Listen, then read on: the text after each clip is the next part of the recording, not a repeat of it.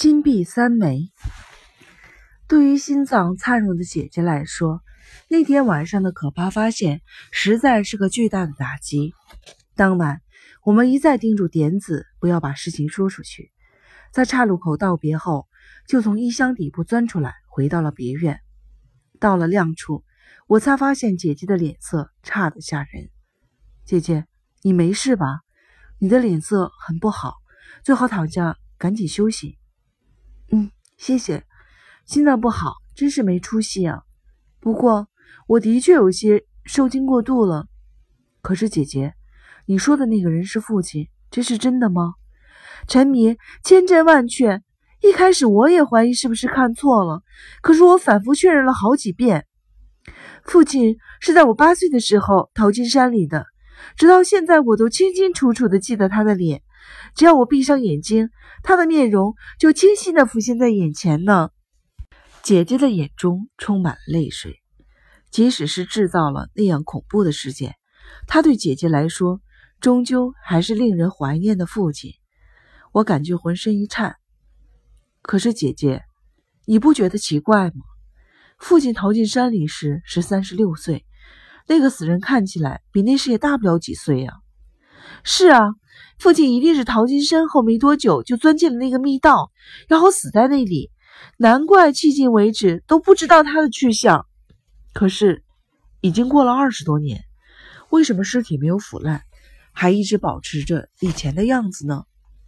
这个我也不知道。像我这种没文化的人也想不明白。可这世界上不是有许多不可思议的事情吗？比方说木乃伊什么的。这倒也是，但那个看起来并不像木乃伊。虽然我也没有亲眼见过木乃伊。对了，陈明，姐姐突然靠近我说道：“你怎么会知道那个秘密通道？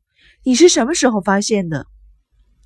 我这才简要的说出前天晚上的事情。他吓得一个劲儿的向后仰。啊，姑祖母他们？是的，听他们的口气，好像每个月的祭辰都会去拜祭。莫非他们早就知道那里安放着父亲的遗骸？看样子是，说不定把铠甲搬过去套在父亲身上，供奉起来的人也是他们呢。姐姐的脸色越来越差，她把下巴埋进领子，默默地思考了一会儿。突然，她像是记起了什么，猛地抬起了头。她的脸已经扭曲变形，惨不忍睹，紧张的神情浮现出异样的神色。姐姐，你是怎么了？你是不是想起什么了？沉迷太可怕，太可怕了。可是看样子的确如此，一定是这个样子。姐姐，到底怎么了？你在说什么？沉迷，姐姐的声音已经变尖了。我曾经为这件事情痛苦了很长一段时间，尤其是最近，不是死了很多人吗？因为可怕的毒药。自那以来。我就越发的忍不住的想起那时候的事来。说到这里，姐姐的肩膀剧烈的抖动起来。陈迷，这话我只对你一个人说，你绝对不能再告诉其他任何人啊！姐姐随后说出了如下的一番话：那是距今二十六年前，即那起恐怖事件发生后不久的事情。当时姐姐才八岁，自从亲眼目睹了母亲被杀的情景。便患上了严重的恐惧症，他每到深夜就会陷入恐惧，嚎啕大哭。小梅夫人和小朱夫人可怜他，便每天晚上搂着他睡觉。我当时就睡在两位姑祖母中间，可他们一到深夜就不知道跑到哪里去了。有一次，我曾经大哭大闹，满屋子找他们。后来，他们再也没有一起消失过，而是开始轮流的消失。每天晚上总会有一个人不见踪影，我就问留下来的那位姑祖母，她总是会说去厕所了，很快就回来。毕竟我那时候还是个孩子，就没有细问，常常很快就睡着了。后来有一次，我无意中听到了两位姑祖母的可怕的对话。那天晚上，姐姐还像往常一样睡在两位姑祖母之间。他们越过他的头顶说悄悄话，姐姐被吵醒了。可是看两位姑祖母说话的样子，似乎生怕别人听见，他便装作睡着的样子，有意无意地听了起来。首先听到的是“毒药”这个词，之后他又听到了许多像“这样下去终究不是长久之计，要是被抓住了，一定是死刑。照这个样子，一时半会儿也死不了。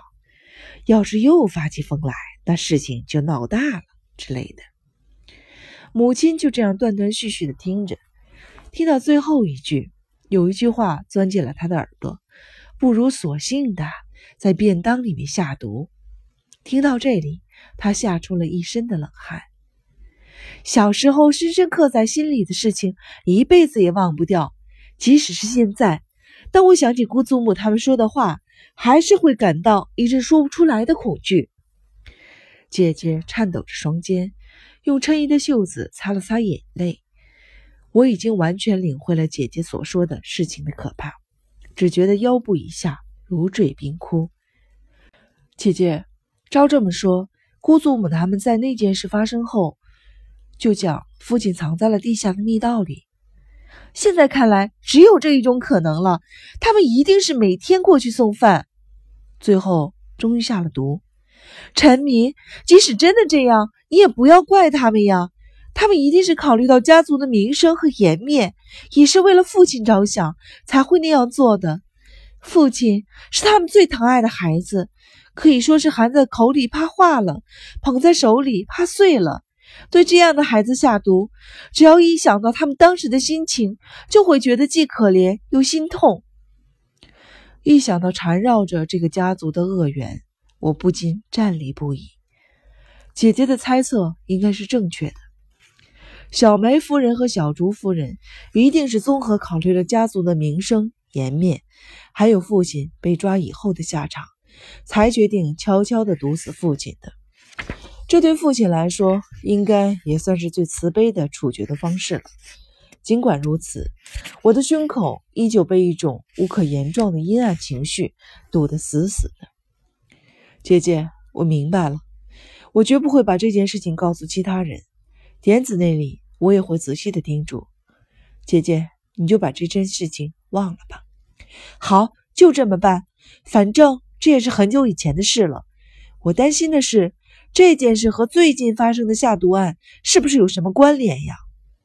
我的心咯噔了一下，看着姐姐。姐姐，这么说，你怀疑是姑祖母他们？不不不。那种事情绝对不可能。可是我一想起九迷哥哥临死时的样子，两位姑祖母毒死了父亲，又毒死了哥哥，这样的怀疑在姐姐看来也是顺理成章的。而且那样高龄的老太婆，行事方式已经异于常人，思维方式有时也无法用常理来判断了。姐姐怕的正是这个。姐姐不会发生这么荒唐的事情的。你多虑了。至于那个密道，家里为什么会有这种东西呢？呃，这个具体情况我也不太清楚，只是听说这个家族的祖先里有过一个十分美丽的女子，她去领主大人的城池里奉公时，大人和她发生了关系。可是后来由于某种复杂的原因，她不得不离开了城堡。大人对他久久的不能忘怀，有时会偷偷的潜入这所宅子里。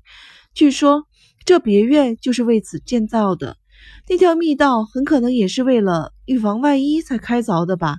沉迷是，不要再去那种地方了。要是再发生什么不好的事情，就糟了。好，我不会再去了。为了让姐姐放心，我一口的答应下来。但我其实一点儿也不想就此罢休。一个疑问刚刚解开，又一个新的疑问产生了。小梅夫人和小竹夫人那诡异的祭拜之谜虽然解开了，可是又衍生出了不会变质的尸体之谜和圆之凳之谜。地下迷宫的地图究竟为什么会放在我的护身符的袋子里呢？母亲曾经说过，它可能会给我带来幸福。可是那张奇怪的地图和上面的和歌，为什么会有那样的功效？那天晚上，我只顾说其他的事情，最终也未向姐姐提起地图一事。姐姐那天晚上开始发高烧，一病不起，我也只能暂时的将那些问题搁置下来。姐姐发烧还是因为地下通道里受了刺激，她在睡梦中不时的会提到铠甲，有时还会喊父亲。我很担心地下通道的秘密就此的泄露，再加上姐姐是我在这个家里最重要的亲人，所以那几天我不分昼夜的陪伴在她的身边。而她一看不见我，就会立刻不安，立刻就叫阿岛来找我。于是我只好片刻不离的守护着她。小梅夫人和小朱夫人也很担心，不时过来看看。听说姐姐病了。慎太郎和点子也过来探望。我对点子说：“目前这个情况，我暂时不能和他见面了。”他很顺从地答应了，然后对我说：“那件事情他绝对不会跟任何人讲的，并请我转告姐姐。”说完便回去了。美叶子和九野婶婶也闻讯赶来。九野婶婶脸色苍白，没什么精神，说是还不知道九野叔叔的下落。每次有客人来探望，我最担心的就是姐姐发烧时会说胡话。就算是为了掩饰她的话语，我也不能离开她半步。就这样过了一周，我一心看护姐姐，把案子完全抛在了脑后。况且案子似乎也没有什么进展，青田一耕助再也没有出现过。就这样，十天转瞬即逝，姐姐的烧退了。也不说胡话了。有一阵子，连新居医生都犯愁了。他心脏不好，要是一直这么烧下去，恐怕……现在他也可以保证没有问题了。我紧皱的眉毛终于舒展开来。姐姐心怀感激地说：“对不起啊，珍妮，我对你说了很多任性的话，你一定累坏了。我已经没事了，今天晚上你就回别院那边睡吧。”就这样，我回到了久违的别院。虽说的确是很累，却无法进入梦乡。我好不容易有了机会，便再次钻进了地下密道。这段时间，我一直在思考那具尸体不朽之谜。幸亏田志健家有百科词典，我查了又查，想要解开这个疑问。最后，终于找到了一个比较确定的答案。我再度钻进密道，正是为了验证这个答案。那天晚上我很幸运，没有碰到任何人，也没有被别人惊吓，很顺利的走到了佛龛那里。我爬上了佛龛，又仔细的查看了一遍尸体，更加的确认了那具尸体已经变成了尸蜡。根据百科词典的解释，如果尸体被埋葬在水分充足的地方，尸体内的脂肪会分解成为脂肪酸。脂肪酸和水中的钙与镁结合，就会生成不溶于水的脂肪酸钙和脂肪酸镁，经化学合成了肥皂，因而能够长久的保持原样。这就是所谓的失蜡。当然，并非随便哪个人都会变成这个样子。那些天生脂肪含量多的人容易发生这种变化，而且埋葬的地方必须水量丰富，富含钙和镁。估计是因为父亲的体质和埋葬父亲的地方完全吻合的缘故，父亲死后不久就保持了原来的样子，变成了尸蜡。这件事一定让小梅夫人和小朱夫人惊惧不已。父亲的尸体总不见腐烂，他们一定从中感受到了某种神秘力量的威胁。这个对世界犯下了史无前例罪行的人，在死后依旧显示出这样的奇迹。想必他们正是出于这样的畏惧的心理，才给施拉披戴上铠甲，像神一样安放在这里进行祭拜。确认后这些以后，我总算心满意足了。可是我依然有着强烈的好奇心。我将父亲的尸体轻轻地移到了一旁，打开了石棺的盖子，检查里边。后来我才意识到，这个举动给我的命运带来了巨大的转变。石棺里放着一把旧猎枪和一把日本刀，还有三只坏掉的手电筒。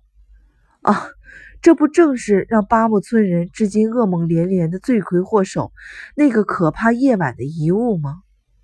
我不由得打了起冷战，正想匆忙地关上石棺盖，突然有别的东西吸引了我的目光，我不知道是什么，就将灯笼举到跟前确认，结果有金色的光亮，嗖的闪了一下。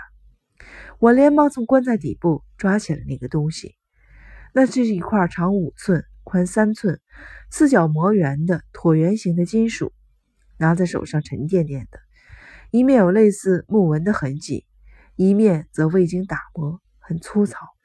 我瞪大了眼睛，将它放在手心里端详了片刻，突然，一股无名的战栗窜过了我的背脊。啊，这是黄金打造的薄片，大金币呀！我的牙齿咯咯的作响，全身止不住的颤抖起来。我哆嗦着手，又在棺材底部摸索了一阵。大金币一共有三枚。